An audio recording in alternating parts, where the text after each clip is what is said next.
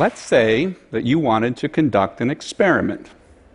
In this experiment, you randomly assign people to live in blasting zones or in control locations without explosives going off over their heads. They live in a community for years, just downwind and downstream from sites where tons of explosives are used almost daily and millions of gallons of water contaminated. With random assignment, you could carefully study the long term health effects of living in these blasting communities without a bunch of annoying confounders and covariates. Random assignment does wonders. That would be a rigorous, powerful scientific inquiry into the effects of these environmental exposures. Of course, such a study could never be done. Most scientists wouldn't have the stomach for it. The Institutional Review Board would never approve it. It would never pass human subjects review because it would be unethical, immoral. And yet, in effect, it is happening right now. In my mind, this prompts some questions. What is the ethical obligation of the scientist who believes populations are in danger? How much evidence is enough to be confident of our conclusions? Where is the line between scientific certainty and the need to act. The unplanned experiment that is happening right now is called mountaintop removal. The abbreviation for it is MTR. It is a form of surface coal mining that takes place in Appalachia here in the United States. MTR occurs in four states Virginia, West Virginia, Kentucky, and Tennessee. Over 1.2 million acres have been mined in this way. This is an area about the size of Delaware, but it is spread over a footprint as large as Vermont and New Hampshire combined. The process involves clear cutting ancient Appalachian forests, home to some of the richest biodiversity on the planet. The trees are typically burned or dumped into adjacent valleys. Then, to reach the buried coal seams, explosives are used to remove up to 800 feet of mountain elevation. Over 1,500 tons of explosives are used for coal mining in West Virginia alone every day. Rock and soil debris is dumped over the valley's sides where it permanently buries headwater streams. So far, over 500 mountains have been destroyed. About 2,000 miles of streams have been permanently buried. Water emerging from the base of the valley fills is highly contaminated and remains contaminated for decades.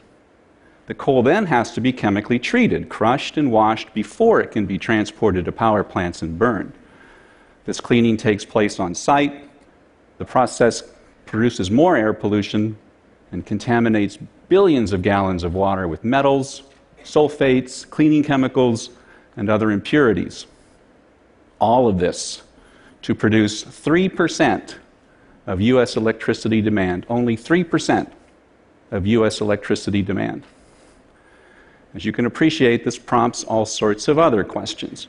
What are the health impacts of mountaintop removal mining? There are over a million people who live in counties where MTR takes place, and millions more downstream and downwind. What has been the response of industry and government when these issues are documented?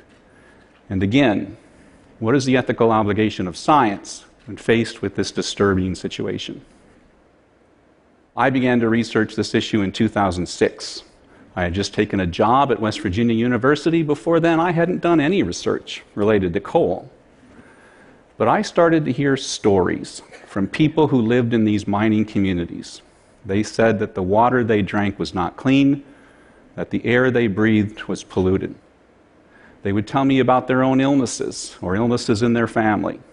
They were worried about how common cancer was in their neighborhoods. I met with many people in southern West Virginia and eastern Kentucky to listen to those stories and hear their concerns. I searched the scientific literature and was surprised to learn that nothing had been published on the public health effects of coal mining in the United States. Let me say that again. Nothing had been published on the public health effects of coal mining in the US. So I thought, I can make a new contribution no matter what I find to either confirm these concerns or to alleviate them. I had no personal or organizational agenda. Many of my colleagues initially were skeptical. that there would be any link between public health and mining. They predicted that the health problems could be explained by poverty or by lifestyle issues like smoking and obesity. When I started, I thought maybe they would be right. We started by analyzing existing databases that allowed us to link population health to mining activity and to control statistically for age, sex, race, smoking, obesity, poverty, education, health insurance, and others we could measure.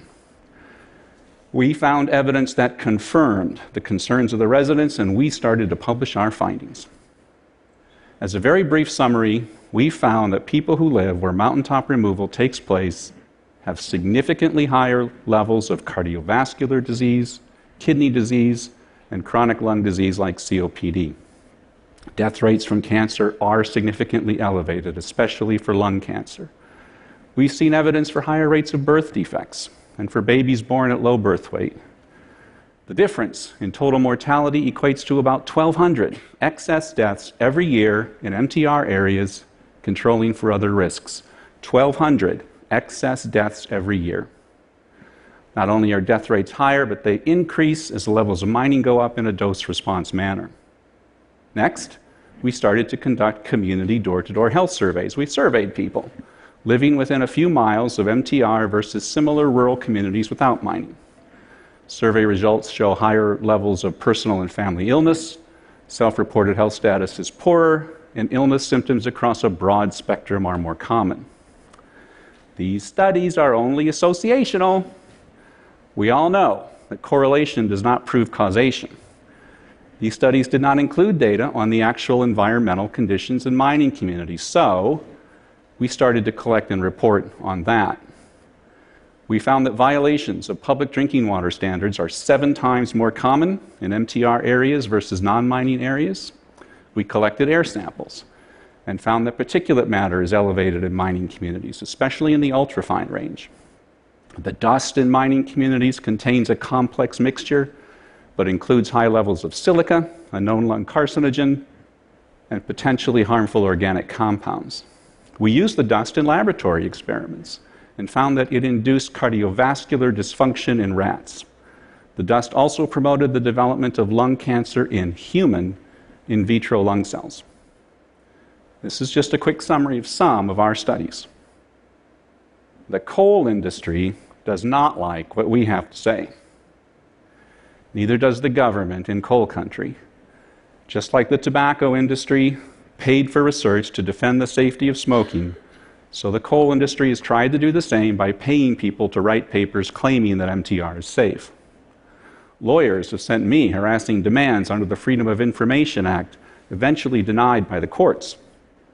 I've been attacked at public testimony at a congressional hearing by a congressman with ties to the energy industry. One governor has publicly declared that he refuses to read the research. And after a meeting with a member of Congress in which I specifically shared my research, I later heard that representative say they knew nothing about it.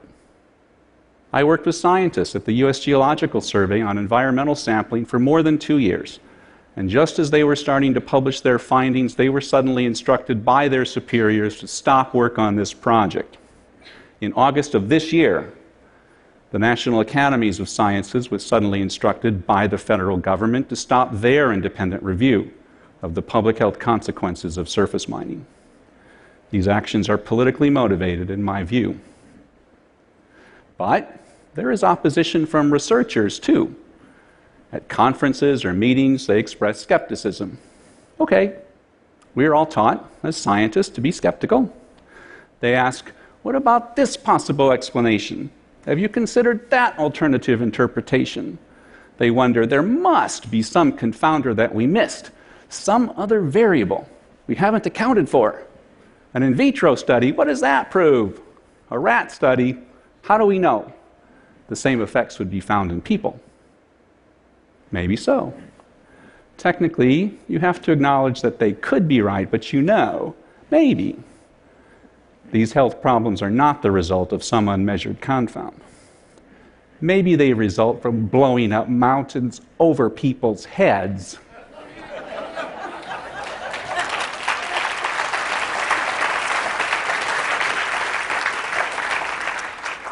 There can always be doubt if doubt is what you seek, because we can never do that. Defining experiment, any next study must always be associational. So perhaps you can understand why I've started to wonder how much evidence is enough? I've published over 30 papers on this topic so far. Along with my co authors, other researchers have added to the evidence, yet government doesn't want to listen, and the industry says it's only correlational. They say Appalachians have lifestyle issues, as though it had never occurred to us to control for smoking or obesity or poverty or education or health insurance. We controlled for all of those and more. There comes a point where we don't need more research, where we can't ask people to be unwilling research subjects so we can do the next study. As scientists, we follow the data wherever it goes, but sometimes data can only take us so far, and we have to decide, as thinking, feeling human beings, what it means and when it is time to act. I think that is true not only for MTR, but for other situations where evidence is strong and concerning but imperfect. And when failing to act, if you're wrong, means people's lives. It may seem strange that there is any controversy over the health effects of mountaintop removal mining, but somehow this subject has wound up in a scientific and political twilight zone alongside the debate over climate change or the argument years ago about whether or not smoking caused cancer. In this twilight zone, much of the data seems to point to one conclusion but the economics or the politics or the prevailing public view insists on the opposite conclusion. When you're a scientist and you think you have a valid insight where the health of entire populations is at stake, but you find yourself trapped in this twilight zone of denial and disbelief, what is your moral and ethical obligation? Obviously, scientists are responsible for telling the truth as they see it based on evidence Simply stated, we have an obligation to stand up for the data. It can be extremely frustrating to wait around for public opinion or political consensus to catch up to the scientific understanding. But the more controversial the subject and the more frustrating the debate, the more critical it is for scientists to preserve our objectivity and our reputation for integrity, because integrity is the coin of the realm in scientific and public policy debate. In the long run, our reputation for integrity is the most powerful tool that we have, even more powerful than the data itself. Without an acknowledged integrity on the part of scientists, no amount of data will ever convince people to believe painful or difficult truths. But when we cultivate and guard our reputation for integrity, when we patiently stand up for the data and keep doing the studies and keep calmly bringing the results to the public, that's when we have our greatest impact eventually, scientific truth does and will win out. How many lives will be lost while we wait? Too many already. But prevail we will. Thank you.